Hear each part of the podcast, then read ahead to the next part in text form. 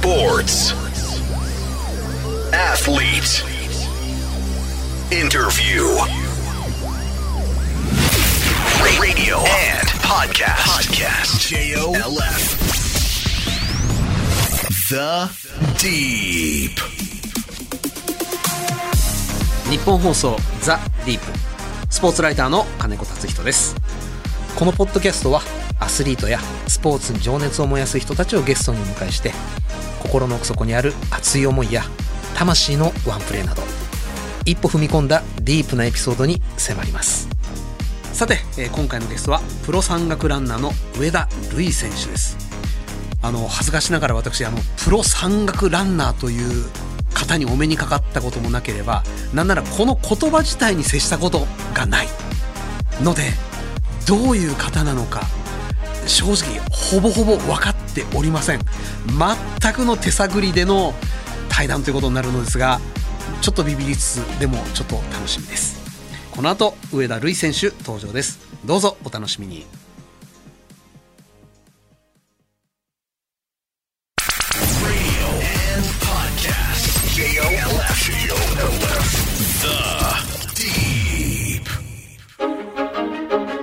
上田瑠衣選手は1993年生まれ長野県出身。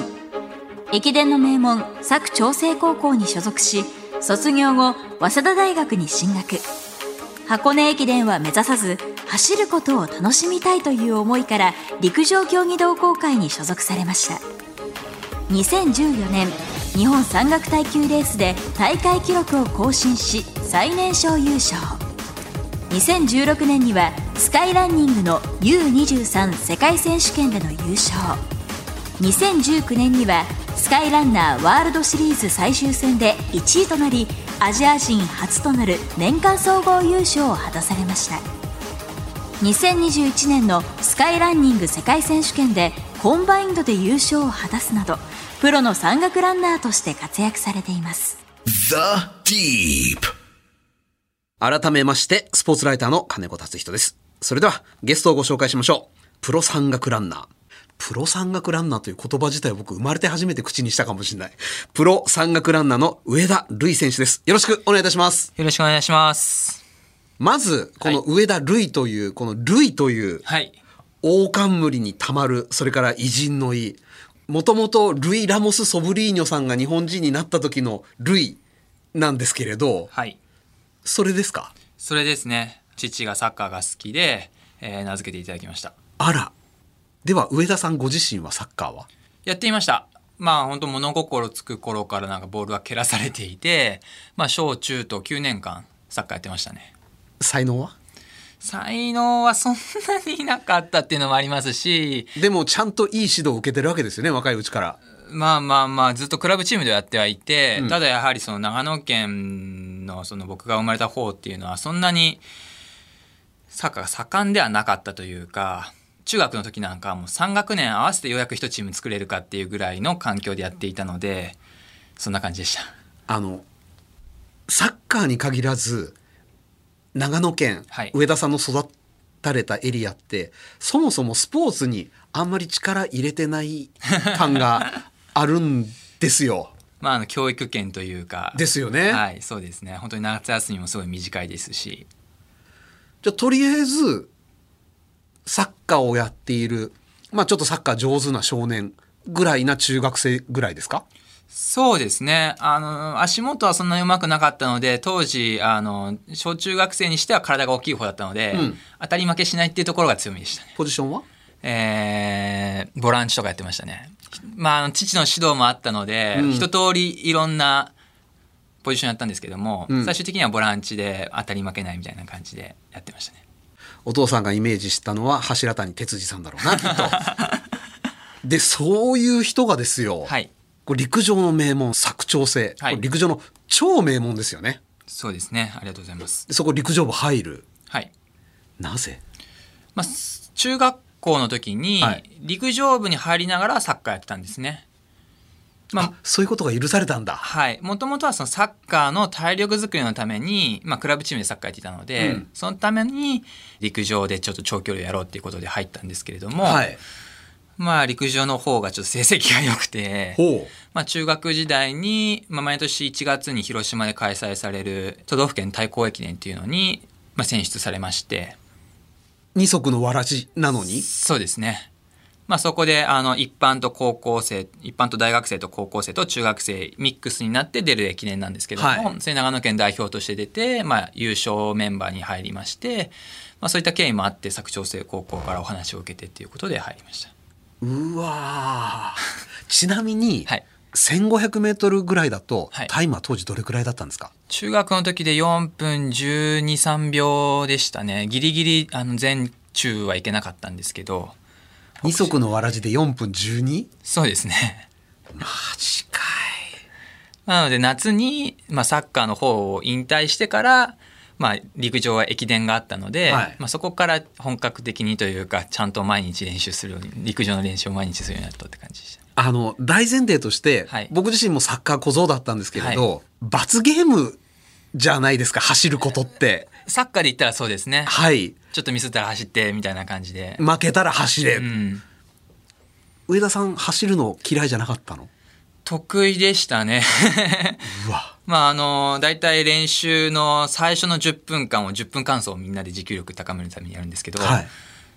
全員抜きますもんねチームメイト。圧倒的得意なのね、はい。じゃあ嫌いにもならない。そうですね。で二足のわらじの一足を脱ぎ捨てて、はい。陸上に絞った。はい。楽しかったですか？正直辛かったことの方が多かったですね。なぜ？やはりあのーやっぱ厳しい高校でしたので、まあ、そういった超一流校ですもんね。そうですね。そういった環境の中でやるっていうこともきつかったですし、やっぱ僕自身走ることが楽しくてやっているのにやっぱ怪我が多くて、まあ、それで本当3年間のうち、まあ、みんなの練習に3ヶ月以上ついていったことが一度もないぐらいもうずっと故障しては繰り返しでやっていたので本当にそれが辛かったですね。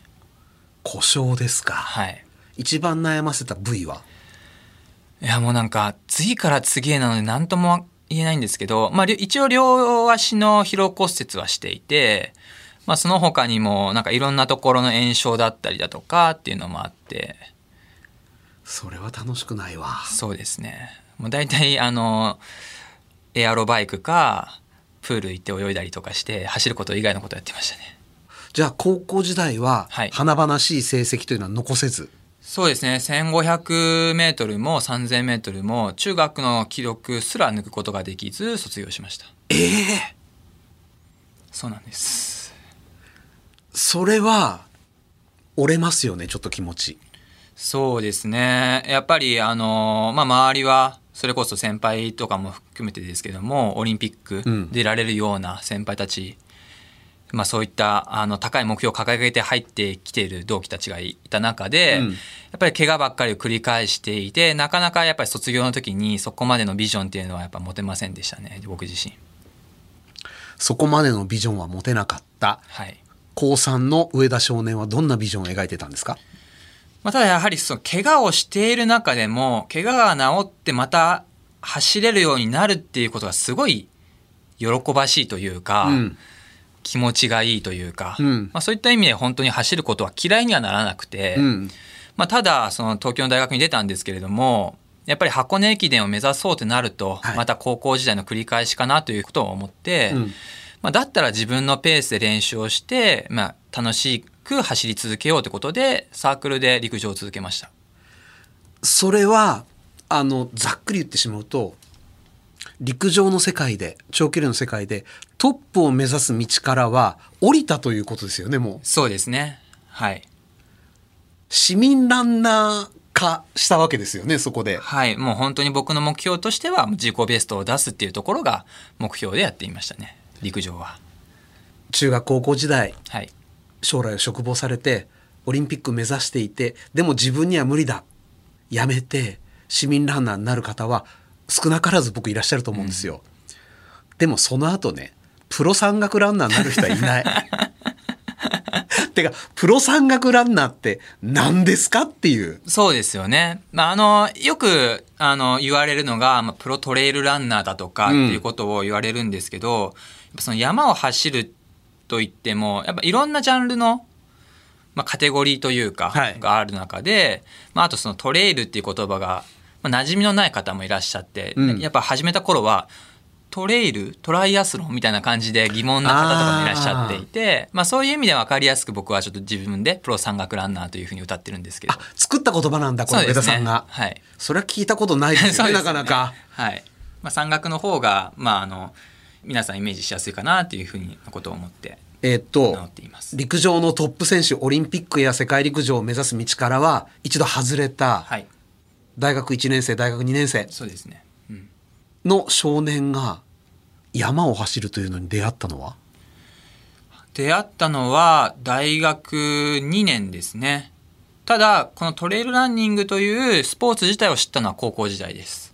知ってはいた。知ってはいました。やはりその佐久長聖高校はその寮生活厳しくて、うん。携帯禁止だったり漫画禁止だったりとかするのでほ大体読書ぐらいしかやることがなくて、うん。まあ、その中でトレイルランニングを題材にした本に出会っていまして、うん。まあ、いつかやりたいなってことは漠然と思っていました。漠然とですよね、その時は、はい、それが具体化したのは？大学2年ですね。なぜ？まあ、本当はやはりトレイルランニングはマラソンに比べてもちょっと地方に行かなきゃいけない交通費がかかるとか、うん。装備もあったりだとかっていうところで学生にはちょっとお金がかかるスポーツかなと思っていて、はい。社会人になったらやろうと思っていたんですが、うん。まあ、大学2年生で始めた理由としては単純に言うとスカウトですね。はい、でたまたま、まあ、そのサークルの同期でその当時19歳だったんですけども、はい。二十歳になる前に何かちょっと挑戦してみようぜって話になりまして、うん第1回の東京下田100キロマラソンというのに出ましてこれは東京で開催される公式の100キロマラソンの初めての大会だったんですけども、うん。それにエントリーしてたまたま5位になりまして、市民ランナーなのに？はい。まあ、そんなにタイムはやっぱり良くないんですけども第1回でそんなに選手層が厚くなかったってのもあるんですけど、まあ、そこで、えー女子の招待選手が前の年の100キロの世界選手権で優勝した海外の選手を招待していまして、まあ、そこの応援に来ていた、えーまあ、コロンビアスポーツウェアジャパンという会社アウトドアブランドなんですけども、のマーケティングの方が応援に来ていて僕のことが目に留まって声をかけていただいたという経緯ですね。うわ。それで運命変わるんだ。そうですね。ただこれがやっぱり箱根駅伝を目指しているとやっぱり箱根駅伝がある以上マラソンとか100キロマラソンとか気軽にエントリーできないというか、うん。マラソンもだってもう4年生の最後になって出るぐらいじゃないですか、まうん。あ、それがまあサークルだと、まあ、大学1年生の頃からマラソン出れたりだとか、うん。こうやって100キロにも挑戦できたっていうのは、うん。まあ、そういったサークルっていう選択をしたからこそ切り開いた道だったのかなっていう気もします。ちなみにその5位になったはい。100キロ、はい。タイムどれくらいだったんですか？9時間十何分です本当に日本記録は6時間1桁なので、それに比べると全然速くないタイムなんですけどたまたま5位になってはい。でも9時間でいけちゃうんだ。そうね。100キロ。それまで走ったことは100キロ。ないです。それまではあのフルマラソンを3ヶ月前に初めて出てっていう感じおいおいおい。でフルマラソンのタイムはその時？その当時、えー大学1年の3月だったんですけど2時間42分とか。おいおい。ですね。いきなり2時間台ですか。サークルなのに。桜です。はい。まあ、あの、そうは言っても、佐久長聖のプライドというのは。さあそれでスカウトされました、はい。それで何がどう変わっていくんですか？まあ、まずは、まあ、学生ですし、なんかいきなりプロというわけではなくて、うん。とりあえずトレイルランニング始めてみませんか？っていう形でうん。誘われたんですけれども、やはり高校時代のその実績がない自分だったりとかっていうのに、え僕なんかがスポンサーとしてもらっていいのかなっていうようなうん。不安もあったりとかして、ちょっと1ヶ月ぐらい返事を保留にしていまして。うわそこでチャンス取り逃すよ普通。でちょうどその100キロ初めて100キロ走って捻挫もしてないのに足首がパンパンに腫れ上がってしまって。負担で？はい、まあ、それでなんか歩い歩いてるのもままならない状態で挨拶行ってもなんか申し訳ないなってことで1ヶ月空けてたんですけども、うん。まあ、1ヶ月空けてもう本当に一応一度ご挨拶に行って、まあ、気軽な感じでいいからとりあえずやってみないみたいなことを言われたので、うん。じゃあぜひということで、まあ、あのまずは物品提供からうん。始めていただいてっていう感じでしたね。レースって万博あるんですか？うーん今でこそやっぱ多いですけども、うん。その当時はやはり今に比べると多分2分の1か3分の1ぐらいしかなかったとは思うんですが、まあ、うんそうは言っても、やっぱり日本ってマラソン大国というか、はい。やっぱ走る人走ってる人の人口が多いので、まあ、トレイルランニングの大会もそれなりにはありましたね。マラソンに飽き足らない人たちが来るわけですね。そうです。そうです。マラソンで達成して、その次の達成感をどこに見出すかっていうと、トレイルランニングか、トライアスロンかって結構、ウルトラマラソンかっていうふうになっていくんですけども、うん。はい。で、僕は、まあその6月がその100キロの大会だったんですけども、まあそこからスカウトしていただいて、まあ9月にトレイルランニングのデビュー戦に出ました。あの、すいません。僕今ごっちゃにしちゃってる自分に気づいたんですけれども、はいスカウトされるきっかけははい100キロマラソンですよね。そうです。初めて参加したのがトレイルマラソンで、そこでスカウトされてっていうならわかるんですけど、100キロマラソンですよね。そうです、ね。別物ですよね別物ですね。なんでスカウトしたんだろやはりその、まあ、それこそその100キロに出てるこの僕らが申し込んだその10代っていうのはよく年代別の表彰があるじゃないですう。か。はい。で10代のカテゴリーが僕ら4人でエントリーしたんですけどこの4人しかいなくて。うわ。やはり100キロだとかそのウルトラマラソンっていうのはやっぱり割と年を取ってからやるものだというか、まあ、やり尽くした変態がやるっていう印象僕は正直あります。まあ、その中でやっぱ若い人がやってるっていうところが一つ目についたりだとかまあそういったところのところに若いうちから興味持ってるっていうところになんか可能性を見出してだったりとかっていうところだったりですねで、9月、はい初レース。初レースまあそれこそ僕は長野県に住んでいたので修学旅行で初めて新幹線も乗ったぐらいだったんですけど、おまあ、初レースがや広島でありましてうん。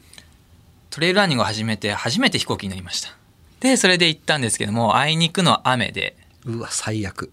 だったんですけど本当になんかトレイルランニングってなんかこんなに自由なんだっていうやっぱり上りは歩いていいし、うん下りもやっぱりそのランニングの121のリズムじゃないし、危ないですもんね。はいまあ、そうやってなんか木の根っこだったりとか岩を飛び越えていく障害物を飛び越えていくなんか面白さのもあったりして、うん全然雨とかも気にならなくてもう本当に終始楽しくてえー、でももう靴なんかくちゅくちゅにまあまあそれは間違いないです。もう、なんだろう、豆とか、はい靴ずれとか、バンバカできそうな気がするんですけど。でもすごい楽しかったです。で一応大会新記録で優勝しおてかしい、おかしい、おかしい、それ。デビュー戦でしょ？デビュー戦でしかも途中コースも間違えて少し順位を落としてからの大会新記録で優勝でしたね。ルーキーでしょ？はいで、皆さん、トレイルランニングやったことある方がまず圧倒的ですよね。そうですね。3ヶ月でしょ、トレーニング。3ヶ月というより本当山に行ったのは2回ぐらいですねそれまで付け焼き場もいいとこじゃないですかに。そうですねでもそれは、天職に出会ったというか、向いてるって僕なら思うかもしれない。思いました思いましたやっぱりそのまあ単純にその山を走るってこと自体も楽しいんですけど、うんやっぱりなんか改めてなんか中学時代にその陸上でなんかいい成績を取っていた頃を思い出して、うんやっぱその勝つ喜びっていうのもやっぱそこでなんか改めて思い出しましたね。そこからはもうのめり込んでいくわけですか？そうですね。まあそうは言っても僕の中でも一つ陸上としての目標があって、うんまあ、この大学在学の4年間のうちに、まあ、5000メートルで14分台を出したいっていう目標を掲げていてあくまでも陸上をやりながらトレイルランニングをやるっていうようなスタンスでやらせてもらっていました。5000メートル14秒台って言ったら、優勝を狙わない駅伝の学校だったら普通にいるタイムじゃないですか。そうですねやっぱりそこはまああのね母校からしたら、うん。そんなのもう本当になんなら13分台でも出しちゃうようなスーパー高校生ばかりなんですけども、うん。やはり陸上やってた身からしてやっぱまずは14分台は出したいなっていうのを目標にサークルに入っていって、うん。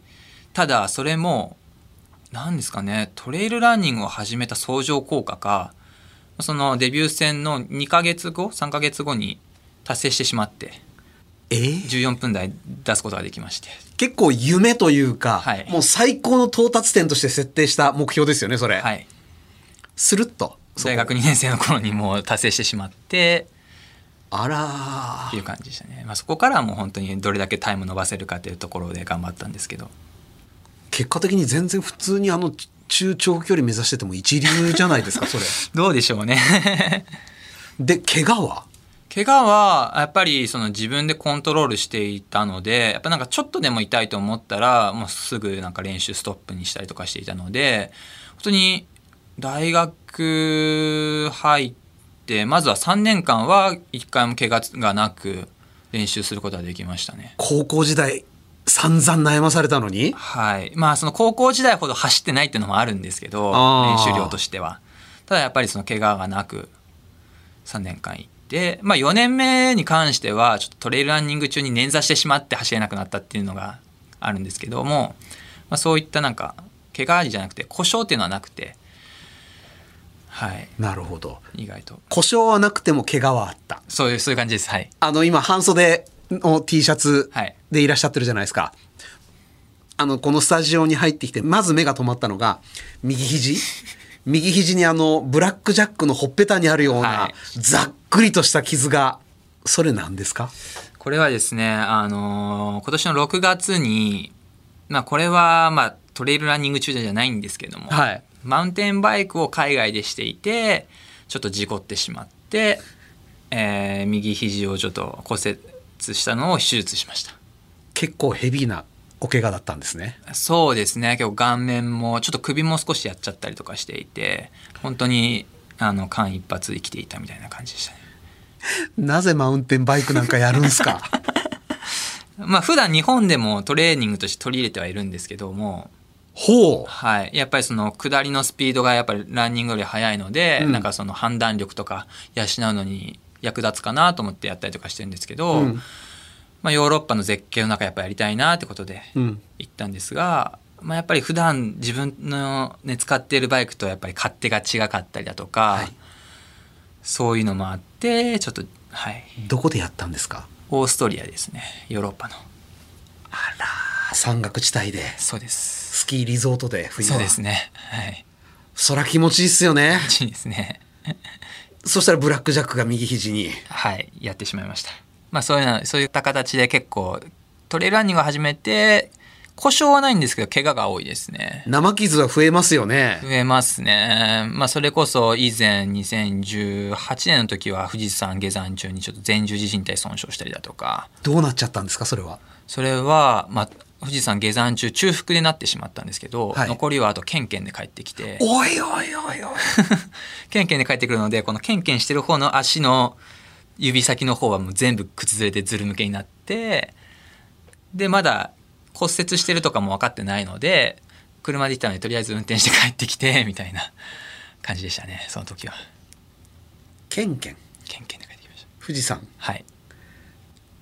いやいやあの呼べないんですか？助けって。いやーまあとりあえずまあ自力で下れるしなみたいいやいやいやいやいや。ケンケンはおかしい中腹でしょ？な中腹ですね。半分ありますよ。半分半分以上あったかもしれないです。うーわ。で途中からズル向けでしょ？はい。血まみれですよね。あそうですね。結構この指の上の方とか。それは人体切ったのも痛いでしょう。でもそれとは全く違うまた痛みあるじゃないですか。そうですね。いやそれも耐えられないんですけど。いやーまあまだなんかアドレナリン出ててその骨折したとか人体の方っていうのはあんまり痛みがちゃんと分かってなくてっていうのもありましたね。だって靴ずれで歩けなくなってレスキュー呼ぶ人いらっしゃると思いますよ すね。いますね。結構富士山のニュース見ててもそういう人いますね。はいはい。もう片足行かれてて、はいもう片足もう片足もダメージを負いながら下ったりっうわー靴の中血まみれだろうな ていうこともありましたね。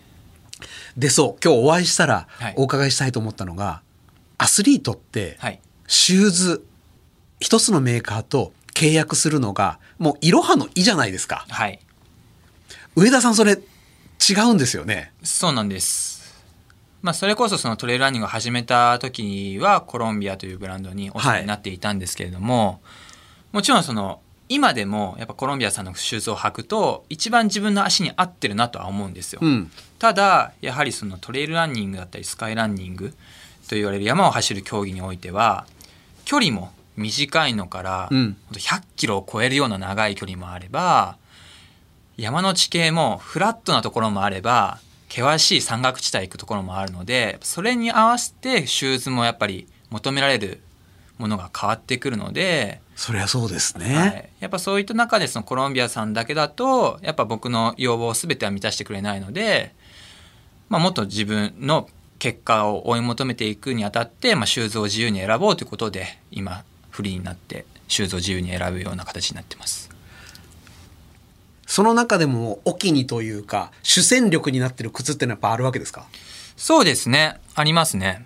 まあ、今割と気に入っているのはアディタステレックスアディタスで出ているアウトドアよりのうん。まあ、トレッキングだったりとかトレイルランニングだったりとかクライミングやってるブランドがあるんですけども、まあ、そこのシューズは割と去年今年と結構気に入って使っていますでも、だいぶごつめですよね、きっと。いやーそんなことないんですよ本当に、まあ、僕は割と短い距離を今トレイルランニングの方でやっているので、はいそうなると本当ランニングシューズにかなり近くなってきてええそれこそやっぱ登山靴をイメージすると 500g とかもっと重いものとかあると思うんですけど、本当にもう 200g とか。それこそ本当ランニングシューズと変わらないですね。足首サポートするために、ちょっとブーツ形状になってたりもしないんですか？しないです。もうそこローカットで普通のシューズと一緒ですね。こけたらアウトじゃないですか。いやいやいやいやいや意外とやっぱり走るのでその、う足首の可動域っていうのは大事ですし。はあ。で、これからはどんな活動であり目標をやっていきたいと？そうですね。まあ先ほどもお話ししたように今僕は短い距離をメインにやっていて。短いってどれぐらいなんですか？短いって言っても40とか50キロなんおかしいですけど。おかしいおかし なんですけど、まあ、よくそのトレイルランニング界で言われるのは100マイルっていうのが、まあ、一つい。160キロ？そうです。が一つなんかメインメインというか、まあ、一つ指標となる距離になっていて、まあ、国際的にも大きい大会がたくさんありますし、まあ、そこにも挑戦していきたいなと思っています。160キロ？はい、しかも山です。で、世界でははい、トップクラスのトレイルランナーってどれくらい稼げるものなんですか？うーんどれぐらい稼いでるんだろう？なんか友人とそんな話したことないからな。どうなんでしょうね。うーん。でもやっぱりそのヨーロッパが割と盛んなんですけど、はい。まあアメリカもアメリカでまた違う形文化で、まあ、盛んだったりとかするんですけど特にスペインなんかはそれこそリーガ・エスパニョーラをやってるような、うん。テレビでトレイルランニングの中継をやったりとかするぐらい人気スポーツではあるので、まあ、本当にトップオブトップの人はそれこそバルサの選手と一緒にテレビ共演したりとかっていうのはあるって聞いてるので、まあ、それ言ったらまあなんなら多くプレイヤー行ってんのかなとか思ったりとかもするんですけど、うん。まあ、僕はそんなに稼いでないですけど現時点における、はい世界における上田さんの立ち位置はどんな感じなんですか？僕自身はまあ過去に一応2回世界一を取ってはいるんですけれども、うん。やはりどんどんどんどん下からの突き上げもあったりだとか、うん。まあ毎シーズンそんな絶好調っていうわけではいかなくて、うん。まあ、今年に関して言うと、まあ、世界選手権に出てきたんですが、まあ、その時は12位という順位でした、うん。まあ、もうちょっとやれたかなっていう手応えはあったんですけど、あの、マラソンって走ってみなければわからないっていう方多いじゃないですか。はい、もっとわかんないんじゃないですか？そうですねやはり大事な大会になると念入りにコースチェックというかうん思想をして、あここはちょっと雪が残ってるなとかあここ結構きつい登りだなっていうのはちゃんと頭に入れておくんですけどそれプラス結構環境要因も大事でして、まあ、特に東京オリンピックとかも言われてましたけども暑さだったりだとかあとはドリンクの補給とかうん。そのドリンクの補給するにしてもマラソンみたいに何キロごとにエイドステーションが水がもらえるわけではなくて、はいはいも。う次行ったら10キロ20キロ先っていう状況でそのタイミングで自分がどれだけ補給するかっていうのも考えなきゃいけなくて、まあ、そういった中でちょっと僕は今回補給失敗してしまって途中であの足が痙攣してしまって12位だったんですけど痙攣しちゃったのね。はい、それがなかったらちょっともうちょいあの入賞してたかなっていうあるんですけども、まあ、そこが結構難しいところだったりとかそこも勝負があるなるほど、えーお時間となりました。今日のゲストはプロ山岳ランナーの上田瑠衣選手でした。次回もよろしくお願いいたします。お願いします。